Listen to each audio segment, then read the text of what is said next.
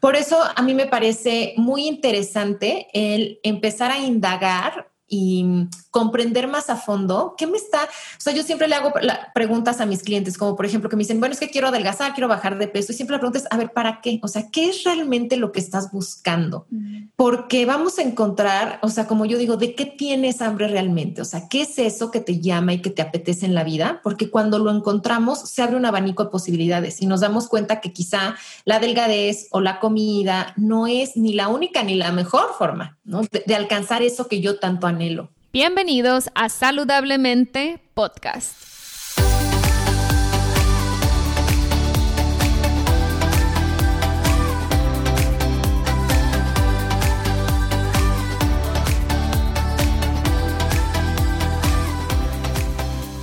Mi nombre es Siria Velarde y soy Health Coach. Después de más de 10 años con problemas de salud derivados de una enfermedad autoinmune llamada Hashimoto's, finalmente pude recuperar mi salud. En mi recorrido entendí que la alimentación es una herramienta poderosísima para sanar el cuerpo, pero también entendí que no solo somos lo que comemos, sino también lo que pensamos y sentimos. En este podcast te compartiré en cada episodio las técnicas y herramientas que utilicé durante mi proceso de sanación. También buscaré traerte testimonios de personas inspiradoras que lograron cosas impresionantes en sus vidas. Sin más, empezamos.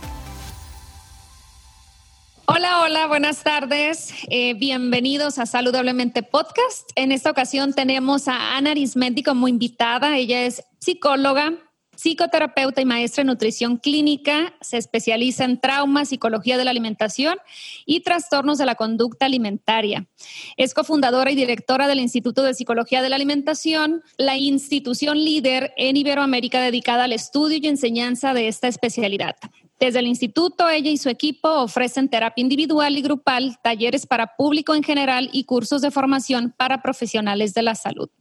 Además, Ana es docente en instituciones de educación superior y divulgadora a través de su participación en medios de comunicación, redes sociales y su podcast de ¿Qué tiene hambre tu vida?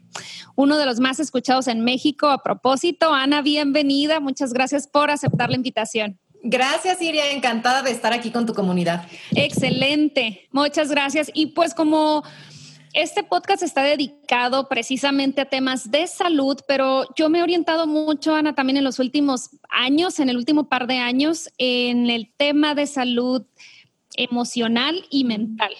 Y pues tú estás inclinadísima a ese tema también desde hace mucho tiempo. Y para las personas que aún no te conocen, aunque eres muy conocida en redes sociales, tu podcast es de los más escuchados, pero por si hay alguien todavía que no sabe mucho de tu eh, de lo que tú estás haciendo ahorita, si nos puedes decir en tus propias palabras que, quién es Ana Arismendi. Pues yo me dedico a ayudar a las personas que tienen algún conflicto emocional con su forma de comer o con su cuerpo. Entonces, personas que quizá pueden tener em, conductas como sentir que no pueden parar de comer o que llevan mucho tiempo haciendo dietas o que al contrario tienen miedo a ciertos alimentos o que tienen algún tipo de conflicto con su cuerpo, no se sienten a gusto con su cuerpo. Entonces, pues yo desde la psicología y desde la nutrición ayudo a las personas a pues explorar de dónde, que entiendan eh, por qué comen como comen, que entiendan su forma de comer y que tomen a su forma de comer como una gran maestra que viene aquí a enseñarnos dónde es donde tenemos que sanar, qué habilidades hay que desarrollar y como yo siempre digo, de qué tiene hambre nuestra vida realmente. Para mí, nuestra forma de comer es una gran oportunidad para descubrir qué es lo que necesitamos para estar plenos. Entonces, bueno, pues a eso me dedico y lo hago pues a través de compartir en mi podcast, en mis redes sociales, en terapia individual, terapia grupal y también a través de cursos. Oye, Ana, y a mí me llama mucho la atención porque tú primero eras pues psicóloga y después te inclinaste a este tema de la alimentación. Eh, eh, ¿Fue por algo personal? ¿Era un tema con el que tú batallabas, alguien cercano a ti? ¿O cómo es que te fuiste inclinando a este tema? ¿O era algo que se repetía en consulta?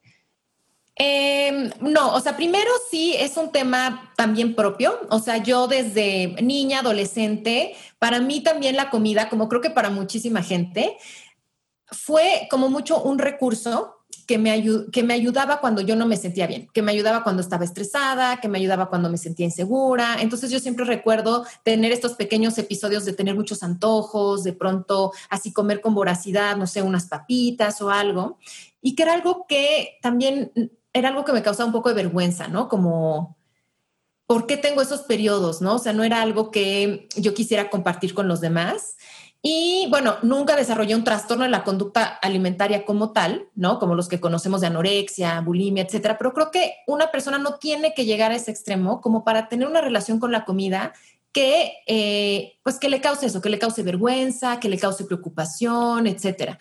Entonces, bueno, en mi propio camino de crecimiento personal, cuando yo empecé en la adolescencia, afortunadamente, a ir a terapia, etcétera, pues empecé a trabajar con mi forma de comer y a darme cuenta que no, no era algo que estuviera mal en mí, porque yo creía de por qué hago esto, ¿no?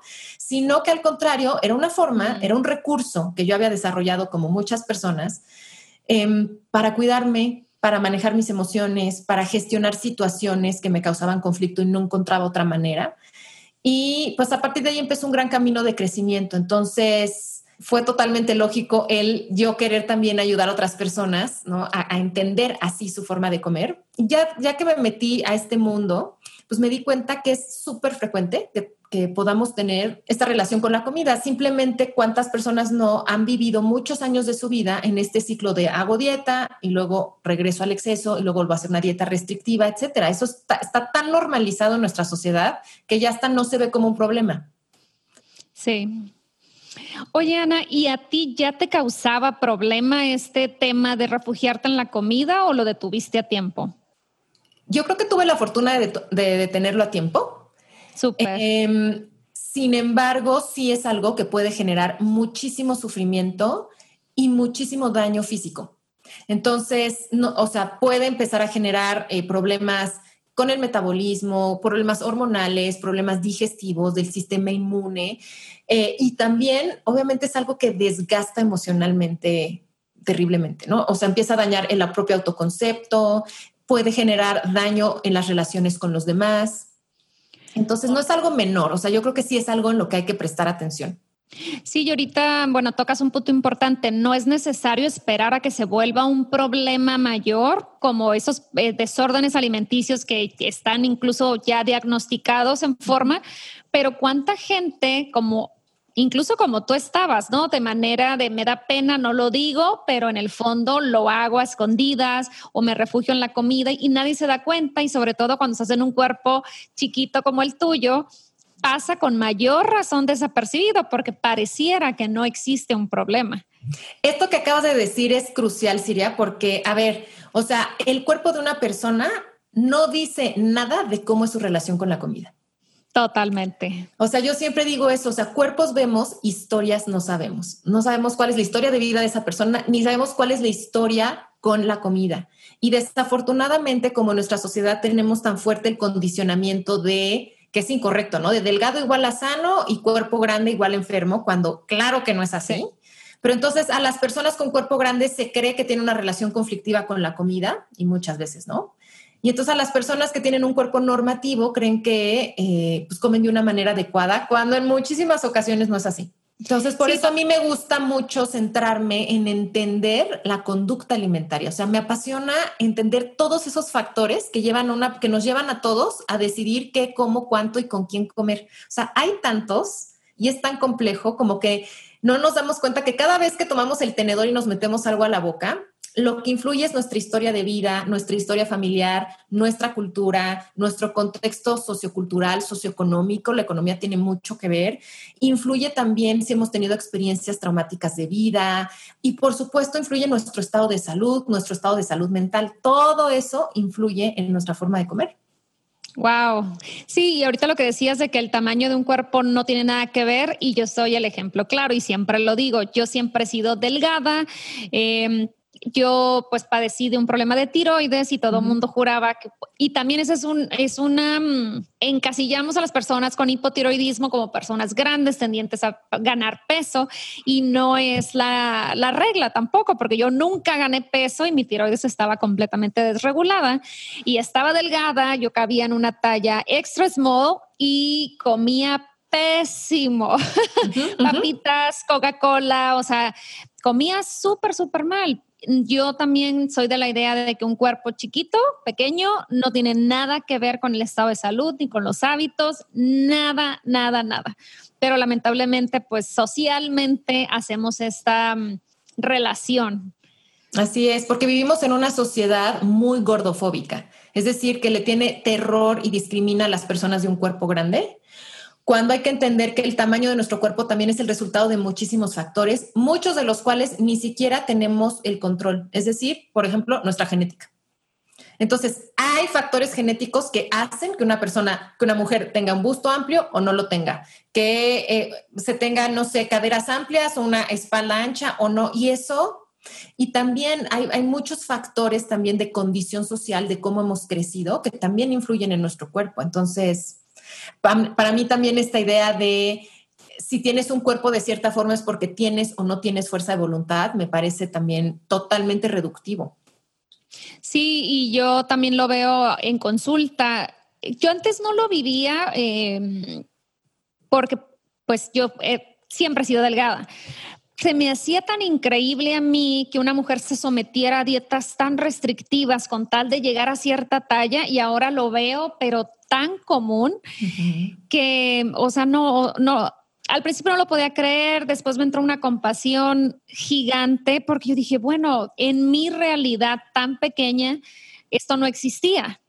Y ahora veo todo lo que causa a nivel emocional. Deja tú a nivel físico, ¿no? O sea, a nivel emocional, la autoestima de las, de las mujeres, cómo se merma con esta obsesión de llegar a cierta talla. Y me imagino que pues tú lo ves muchísimo más.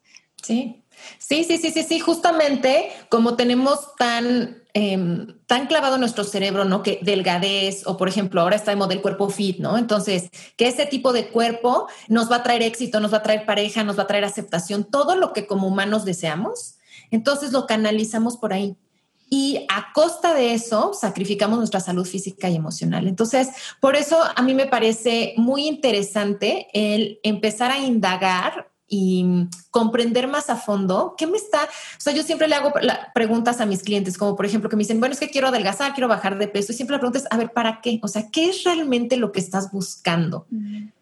Porque vamos a encontrar, o sea, como yo digo, ¿de qué tienes hambre realmente? O sea, ¿qué es eso que te llama y que te apetece en la vida? Porque cuando lo encontramos, se abre un abanico de posibilidades y nos damos cuenta que quizá la delgadez o la comida no es ni la única ni la mejor forma de alcanzar eso que yo tanto anhelo. Ay, me encanta eso. Oye, Ana, por ejemplo, para los que no estamos metidos de lleno a, ese, a esa problemática, ¿cómo identificas cuáles son los puntitos de, alerta, por ejemplo, de una mamá hacia una hija, este, con las hermanas, con la, incluso con las mamás, ¿no? ¿Cómo identificamos que hay un desorden con la comida? Algunos, digamos, signos muy claros que se pueden empezar a ver es que empieza a haber mucha preocupación por el peso. Mm. ¿No? Entonces que se empiece a verbalizar mucho o que se note la incomodidad, ¿no? De es que ya no me queda esto, no quiero ir a comprarme ropa, no quiero que nadie me vea, no me quiero poner traje de baño, que se empiece a hacer un gran conflicto porque no quiero que me vean los brazos, etcétera. Entonces que empiece a haber como mucha preocupación por el cuerpo, por el peso. Dos, eh, el, factor número uno eh, que puede, o sea, que puede desencadenar un trastorno de la conducta alimentaria es hacer dieta, una dieta restrictiva. Sobre todo, mientras más joven se empieza, hay más probabilidad que eso desencadene después en un trastorno de la conducta alimentaria. Y a mí me preocupa mucho ver niñas de 9, 10 años ya queriendo hacer dieta. Entonces, cuando algún familiar... Sí, empiece a decir esto de que quiero hacer dieta, quiero bajar de peso, que empiece a restringir su alimentación, ojo, ¿no? Ojo también con eso. Em, yo diría que esos son los dos principales y también obviamente si empiezan a ver algún tipo de conducta con la comida, como por ejemplo el comer a escondidas o el comer así como con mucha voracidad o urgencia. ¿No? Entonces, eh, mm, sentir esta sensación de no poder parar al comer o a veces, por ejemplo, si le hablamos a las mamás, pueden darse cuenta, no sé, encontrarse envoltura de comida en mucha en el bote de basura, abajo de la cama, en las mochilas de la escuela, ¿no? Como que los adolescentes o los niños están comiendo a escondidas. Entonces eso también habla de que ya hay alguna relación que no es con la comida como tal, ¿no? Que hay algo en su vida que les causa conflicto y están tratando de manejarlo con su forma de comer. Oye, Ana, y ahorita eso que me estás comentando, sobre todo en temas de adolescentes y niños, me, me, brinca algo. ¿Podrías decirnos cuál es el hambre emocional de la que tú hablas mucho en tus redes sociales? ¿Cuál es el hambre emocional que nos orilla a refugiarnos en la comida? ¿Cuál es lo más común? Seguramente no es una sola, pero ¿cuál es la que más se repite en tu práctica? Hay cinco porque hay cinco nutrientes emocionales básicos que necesitamos todos los seres humanos desde que nos estamos formando en el, vientre de nuestra madre hasta el día de nuestra muerte. Y son cinco nutrientes básicos que necesitamos para sobrevivir. Así como igual necesitamos hidratos de carbono y aminoácidos y ácidos grasos, vitaminas y minerales, y sin ellos nos enfermamos y nos morimos, lo mismo con estos. Entonces, el primero es amor. Amor. El segundo es seguridad. El tercero es placer. El cuarto es pertenencia y el quinto es realización. Y aquí lo que es muy interesante es por qué cuando nos hace falta alguno de esos nutrientes emocionales, comemos. Y eso es porque desde el inicio de nuestra vida, el obtener una, una vía que aprendimos a través de la cual podemos obtener estos nutrientes es comiendo. Cuando nosotros nacemos, somos una cría súper vulnerable y necesitamos que alguien más, en general la madre, pues nos provea de los nutrientes físicos para que nuestro cuerpo se desarrolle y de los nutrientes emocionales. Y lo hace a través de un mecanismo que es la lactancia. Entonces, un bebé cuando está recibiendo la comida de su mamá, pues no solamente está obteniendo la leche materna, que es el mejor alimento posible para un bebé, porque ahí está perfectamente equilibrado lo que necesita de cada uno de los macro y micronutrientes, pero además un bebé está recibiendo amor, está recibiendo seguridad, está recibiendo placer, está recibiendo pertenencia, dice, ah, soy parte de este grupo, no estoy solito en este mundo que desconozco. Y eso le va a permitir realizarse, es decir, crecer, aprender, salir al mundo, desarrollar sus potenciales. Entonces, no nos acordamos obviamente conscientemente, pero nacer a este planeta es algo, es un shock profundo. O sea, nosotros estamos dentro del vientre, ese es el mundo en el que conocemos, somos uno con nuestra mamá y de pronto viene el esfuerzo de nacer y caemos en otro planeta donde estamos súper vulnerables. Si alguien no nos da de comer, nos morimos. Si alguien no nos, no nos tapa, nos morimos de frío.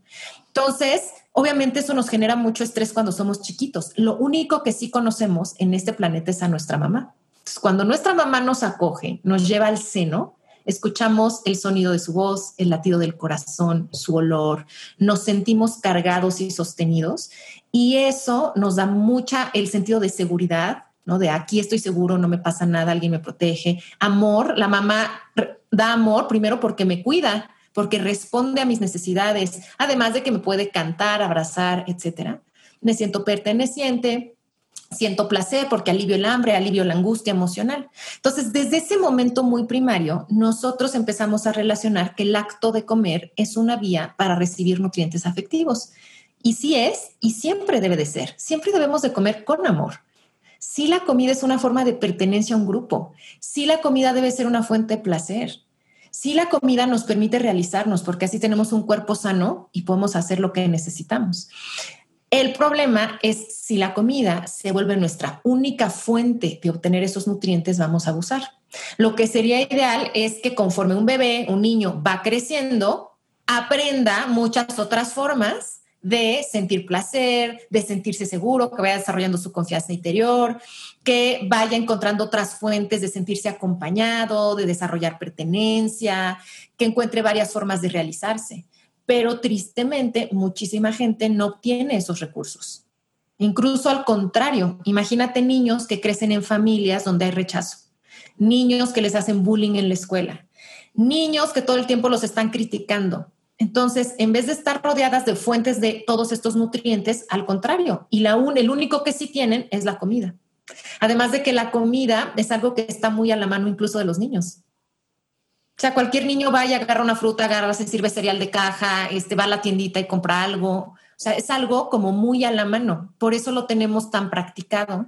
Y por eso es muy lógico que en la vida adulta, cuando sintamos que nos hace falta amor, cuando sintamos rechazo, cuando nos sentimos ansiosos, inseguros, cuando nos sentimos estresados, que nos falta placer y relajación, pues busquemos todo eso en la comida. Totalmente de acuerdo.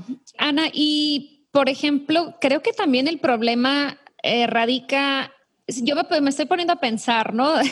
si en algún momento actúo de esa manera.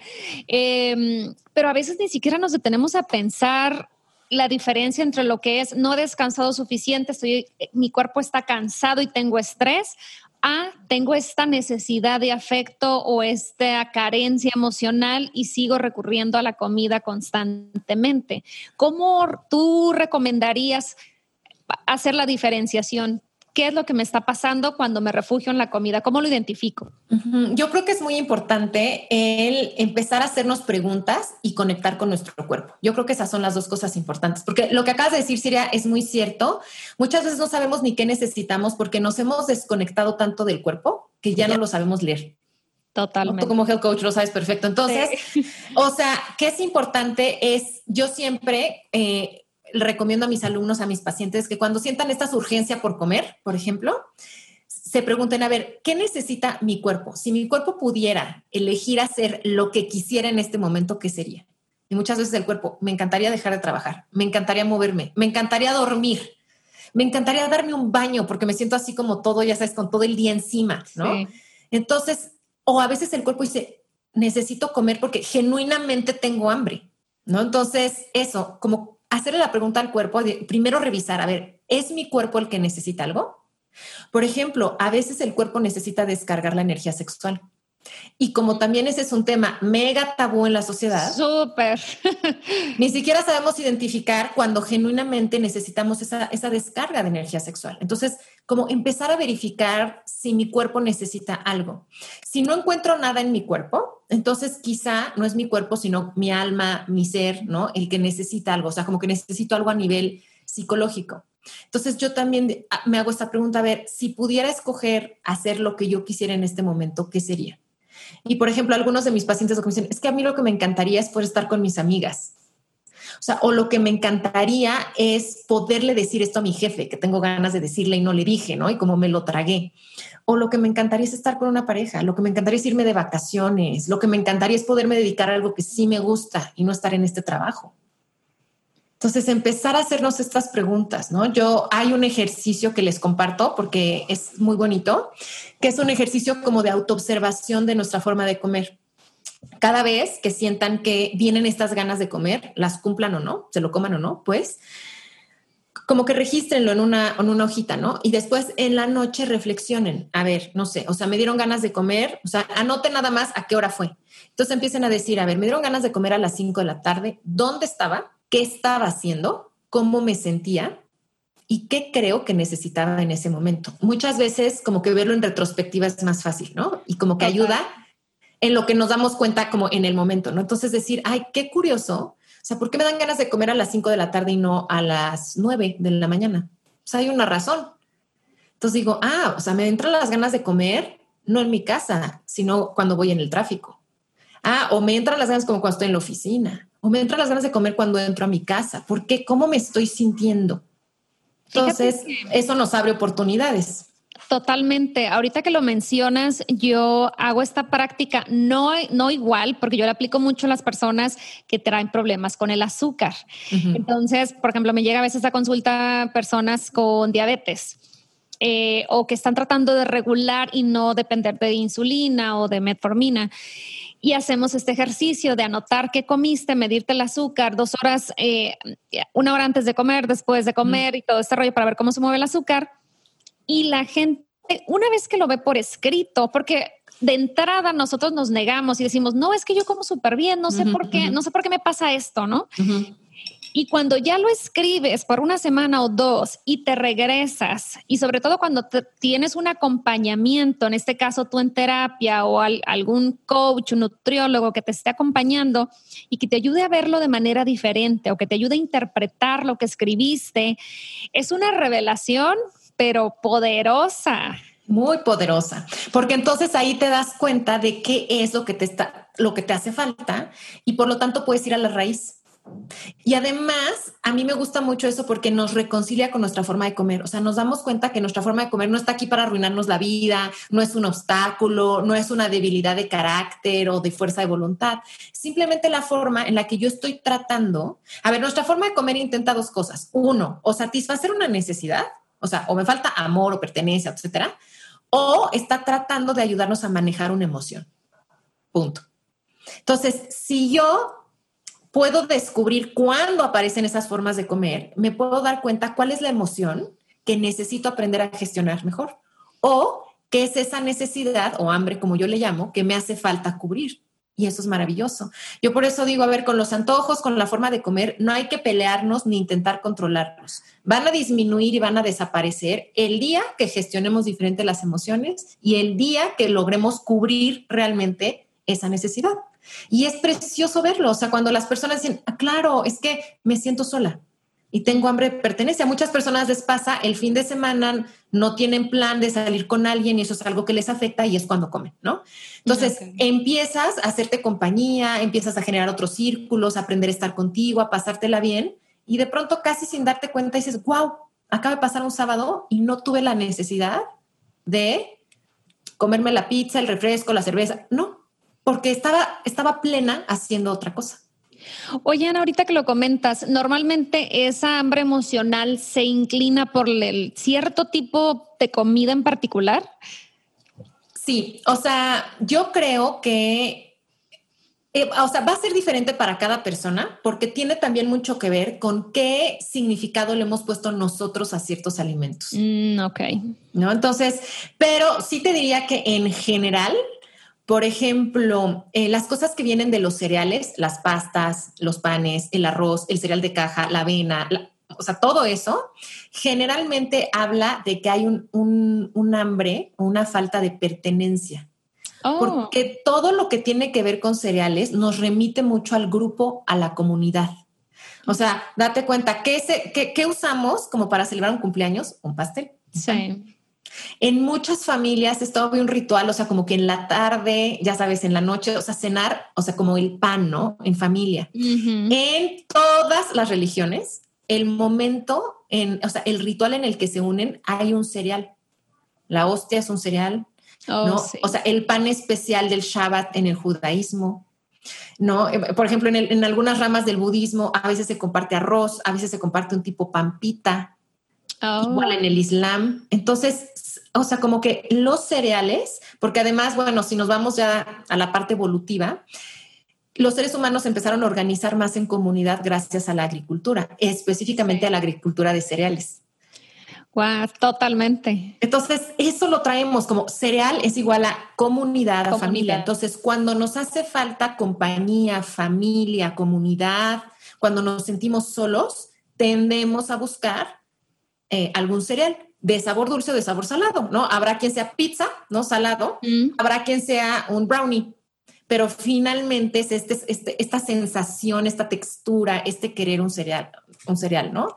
Entonces, pero también depende, por ejemplo, hay personas que de niños, por ejemplo, eh, les demostraban mucho afecto con un tipo de alimento y por eso es muy común que en la vida adulta busquen ese tipo de alimento, ¿no? O sea, decir, por ejemplo, mi abuelita, que yo quería, que era mi fuente de amor, me daba galletas o eh, mm. con ella eh, siempre íbamos por un helado. Entonces, cuando yo necesito eso en la vida adulta, pues es muy natural que busque exactamente ese alimento al que yo le tengo como, como un significado muy especial.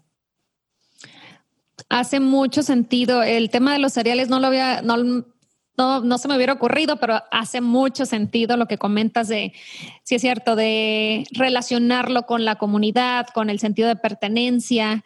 Ok.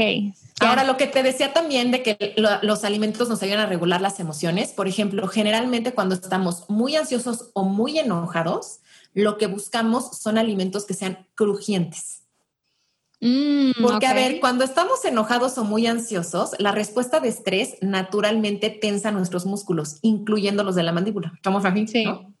Entonces, y, o sea, este también es el signo mamífero de, o sea, ya sabes, como que el, ¿no? O sea, de cuando estoy enojado, ¿no? Entonces, es muchas veces, a veces estoy conteniendo las ganas de decir, de gritar o de verdad de atacar como mamíferos que somos, de pelearnos, lo contengo aquí porque no lo hago, ¿no? Ya soy una persona que está en su oficina, ¿cómo voy a hacer eso, no? Entonces lo contengo aquí, pero tengo la necesidad de liberar esa tensión. O sea, yo no pude, como quizá un perro, ladrar o perseguir o no me agarré a golpes, pero todo eso lo tengo aquí, lo necesito sacar. Entonces muchas veces masticar ayuda a liberar un poco esa tensión. Es una forma permitida de liberar esta tensión. por eso muchas personas enojadas, ansiosas, a veces buscan cosas crujientes, cacahuates, chicharrones, papitas, incluso masticar hielo. No sé si conozco personas masticar hielo. Oh, sí. Porque eso es como, ah, ¿no? O sea, libero esa tensión. Mm. Ok, ok, interesante. Oye, Ana, y mm, para alguien, por ejemplo, también creo que es un problema el que no se ha normalizado la terapia. Para muchísimas personas es algo como van a pensar que estoy mal, que estoy loca, creemos que ir a terapia te hace débil, este, o es un signo de debilidad. ¿Tú cómo le hablarías a alguien que está dudando en buscar una terapia como la tuya? Les diría que los psicólogos somos profesionales de la salud, que igual vamos a la universidad, igual que un médico, igual que un nutriólogo, y que este es un aspecto más de nuestra salud, que no, no es ni más ni menos, es igual de importante que los demás, y que la terapia es un espacio libre de juicio. Aquí no vamos a decir estás bien o estás mal, al contrario, es un lugar para escucharte, para guiarte y para darte las herramientas que necesitas. Y yo les diría que al contrario, una de las principales características de una persona fortalecida internamente y madura es que sabe reconocer que necesita ayuda, la busca y la recibe. Entonces no es un signo de debilidad pedir ayuda de ningún tipo, sino al contrario es un signo de fortaleza. Entonces, bueno, pues me encantaría que se, se, abrieran a la experiencia, ¿no? Y tienes razón, todavía hay muchísimo, muchísimo estigma alrededor de eso pero es una profesión científica, o sea, todas las metodologías que utilizamos están avaladas científicamente, entonces es, es la psicología es una profesión de la salud totalmente seria. Sí, totalmente de acuerdo. Y creo que entre más rápido busquemos algo, yo creo que todos en mayor o menor medida necesitamos algo. Tenemos un hambre de lo que sea. O sea, nadie nos libramos, nadie estamos exentos, incluso ni los psicólogos, porque en muchas ocasiones eh, también como psicólogo necesitas tu propia terapia. Este, y es lo más sano. Ahorita, ojalá yo hubiera sabido esta información hace 20 años. Este, tú comentabas que tú tomaste terapia muy joven. Y creo que eso fue lo que te fue llevando a, a lo que haces ahora pero pues cuántos nos la pasamos como que apagando las emociones y, pues eh, siguiendo con nuestra vida normal cuando pudimos haber hecho algo desde mucho, mucho antes. Así es. Pero la buena noticia es que también nunca es tarde. O sea, nuestra vida, este es el momento presente, es el que tenemos y siempre es buen momento. Y algo precioso que se vive en terapia es que no importa lo dolorosos que hayan sido ciertas experiencias de vida, no importa que hayamos vivido algo que nos esté costando trabajo ahora digerir, siempre podemos resignificar nuestras experiencias de vida y vivir más plenos, más libres, liberarnos de cargas. Siempre es buen momento. Totalmente. Oye, Ana, ¿y cuál sería el primer paso para una persona que identifica que sí tiene problemas con la comida y que sabe que es un tema fuerte, que tiene problemas de imagen corporal? ¿Cuáles serían las recomendaciones o tres pasitos que pudieras darnos, tips, herramientas para ir soltando eso? Uno, no se sientan solos. Muchísimas personas tienen retos con su cuerpo o reto con la comida. Entonces creo que ayuda mucho, se relaja el saber de, a ver, no soy la única, no soy bicho raro, no es que hay algo mal en mí esto es algo que le pasa a muchas personas. Es natural tener conflictos con el cuerpo por la sociedad en la que vivimos exigente, por es natural tener cierta relación con la comida, pues porque así ha sido nuestra historia, así nos han educado. Entonces creo que uno decir, a ver, no estoy mal, es algo como natural que le ocurre a muchas otras personas. Dos, yo recomendaría mucho empezar a observarse. Creo que eso es algo que todos podemos hacer en nuestra casa, lo que ya decíamos, ¿no? Como el ejercicio que tú haces, es, a ver, empieza a observarte, o sea, ¿cuándo? ¿Cuándo aparecen estas ganas de comer? ¿Cuándo te sientes incómoda con tu cuerpo? O sea, para ir encontrando esos disparadores que nos hablan de cuáles son esos conflictos, cuáles son esas emociones que nos cuesta trabajo. Entonces eso empieza a dar mucha conciencia. Y me encanta lo que tú decías, escríbanlo.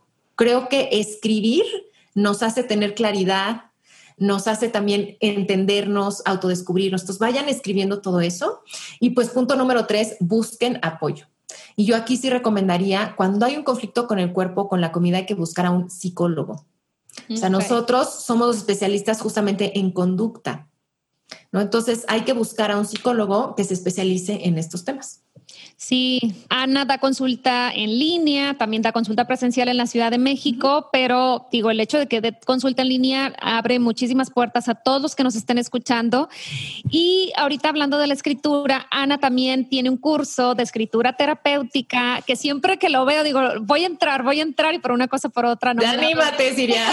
no me he dado la oportunidad yo de tomarlo porque estoy segura que está buenísimo pero veo que es algo que tú promueves mucho como parte de la terapia, el escribir. Y coincido contigo que es un ejercicio bien poderoso. Incluso ahorita, por ejemplo, vemos más en, se ha vuelto un poquito más popular y qué bueno el hecho de ser más agradecidos, de, como una herramienta para bajar el estrés, el, el escribir o pensar en las cosas por las que estás agradecido. Y de verdad, o sea, si yo las escribo es una emoción totalmente diferente que si voy en el carro y las voy diciendo o si mm, la escribo en el celular. No es lo mismo a que si lo hago de puño y letra, es una emoción y un resultado bien diferente. Sí, de acuerdísimo. A mí la escritura es una de mis herramientas terapéuticas favoritas porque además de que tiene muchas bases neurocientíficas, o sea, de por qué funciona, también porque se me hace súper práctica. O sea, podemos escribir, lo único que necesitamos es un papel y un bolígrafo y con eso tienes y eso lo puedes hacer en cualquier lugar. Entonces, me gusta mucho que es súper accesible, no cuesta nada y es algo. Entonces, en este curso que se llama Escribir para Sanar, les enseño 30, o sea, es durante 30 días hacemos cada día un ejercicio diferente. Entonces aprenden 30 técnicas distintas de escritura terapéutica y trabajamos con la comida, con el cuerpo, con nuestros padres, con el perdón, con muchísimos, muchísimos temas bien lindos. Y ahorita que decías eso de la gratitud, Siria, algo que, mm, que creo que también podría ayudar mucho para empezar a trabajar con el cuerpo es, por ejemplo, todos los días escribir qué le agradecemos a nuestro cuerpo hoy. Y es empezar a relacionarnos con nuestro cuerpo desde lo que nuestro cuerpo nos permite ser y hacer y desligarnos solamente de la apariencia de nuestro cuerpo. Es un ejercicio lindo. Sí, de verdad, cuando sea tu próximo curso de, escritura terapéutica, de verdad lo voy a tomar porque sí veo en una cosa tan sencillita y tan chiquita que sí me cambia completamente el, escribirlo. Em, Ana, ¿tú manejas algún tipo de curso ahorita o terapia enfocada a nuestro niño interno, que creo que puede ir muy ligado ahí a las hambres emocionales y a todo ese tema de, de, querer llenarlas con comida. Sí, acabas de dar el clavo. Y, qué bueno que lo viste porque es cierto, muchas veces quien tiene hambre es nuestro niño interior.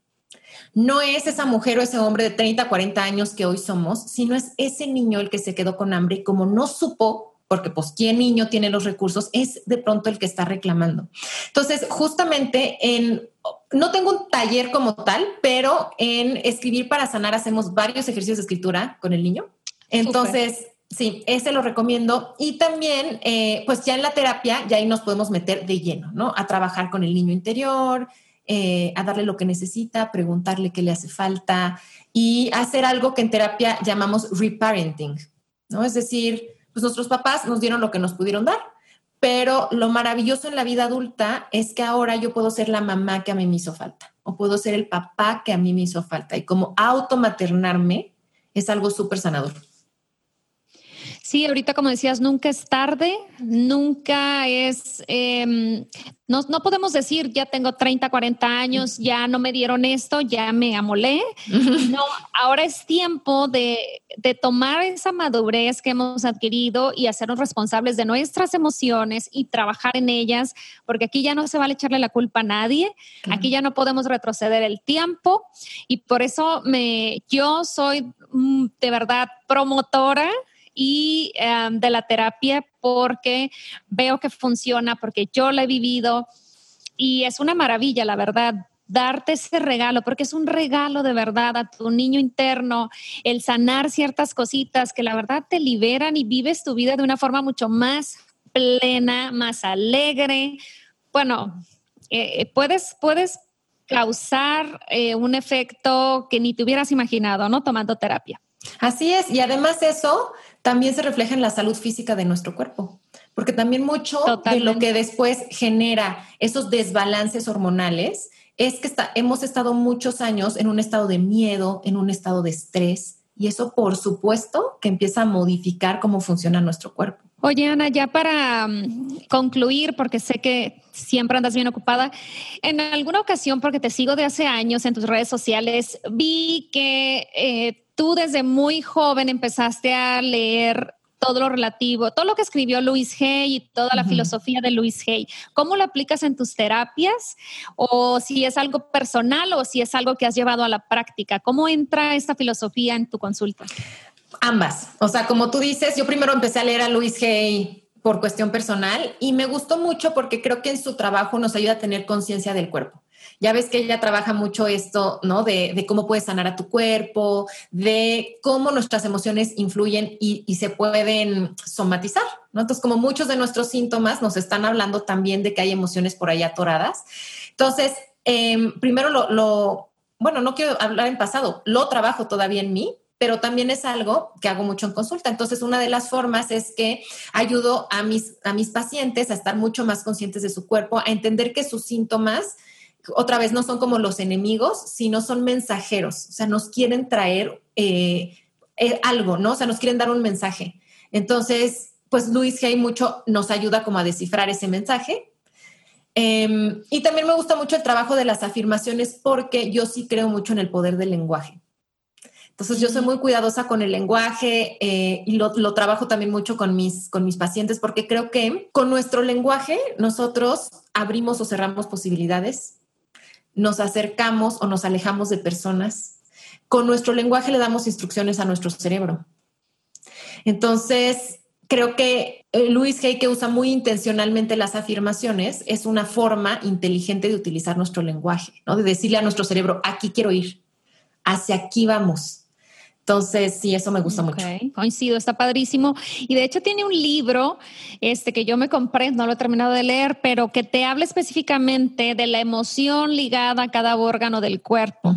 Y eso está padrísimo. Yo estoy convencida de eso. Te digo, me ha cambiado mucho incluso a mí en, en la manera en que yo abordo ciertos desórdenes hormonales. Yo me enfoco mucho en el tema de problemas tiroideos por mi propia experiencia y estoy convencidísima que no es casualidad que la tiroides esté ubicada en la de la garganta, donde está el chakra de la garganta, donde, que está ligado con nuestra habilidad o inhabilidad de expresarnos, de comunicarnos, de decir lo que queremos o pedir lo que queremos, ¿no? eso de estarnos guardando las cosas eventualmente se manifiesta a nivel físico en algún órgano del cuerpo creo totalmente en eso, estoy convencida de eso. Entonces, por eso es que quería, tenía tantas ganas de que estuvieras aquí en el podcast y de que hiciéramos un episodio, porque tú ligas mucho las hambres emocionales con los trastornos alimenticios y se me hace una combinación que creo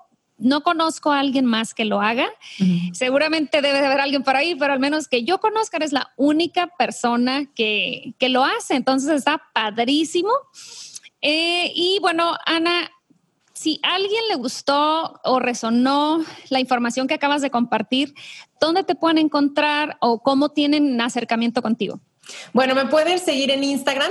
Mi cuenta es arroba Ana Aris con Z y es donde más comparto. Y también pueden escuchar mi podcast que se llama ¿De qué tiene hambre tu vida? que está disponible en todas las plataformas. Ya son más de 230 episodios donde hablo de psicología de la alimentación. Entonces, una súper audioteca y son gratuitos. Y también pues pueden conocer más sobre los servicios del Instituto de Psicología de la Alimentación que yo dirijo y tengo todo un equipo de nutriólogos y psicólogos especialistas en psicología de la alimentación. Entonces, la página es psicoalimentación.com. Excelente. ¿Y tus programas, los que ya estén por empezar, Ana? Igual, si entran a psicoalimentación.com, ahí donde dice cursos, ahí van a estar todos los próximos cursos. Igual si me siguen en redes sociales, ahí lo estoy compartiendo. Excelente. Pues muy bien, algo con lo que te gustaría cerrar, algún mensajito para las mujeres que nos están escuchando, porque es la audiencia principal del podcast, las mujeres. ¿Qué, ¿Con qué mensaje te despides de ellas? Pues a mí me gustaría simplemente dejarles la pregunta que se la respondan ahora, permitan que esa respuesta llegue de qué tiene hambre su vida en este momento.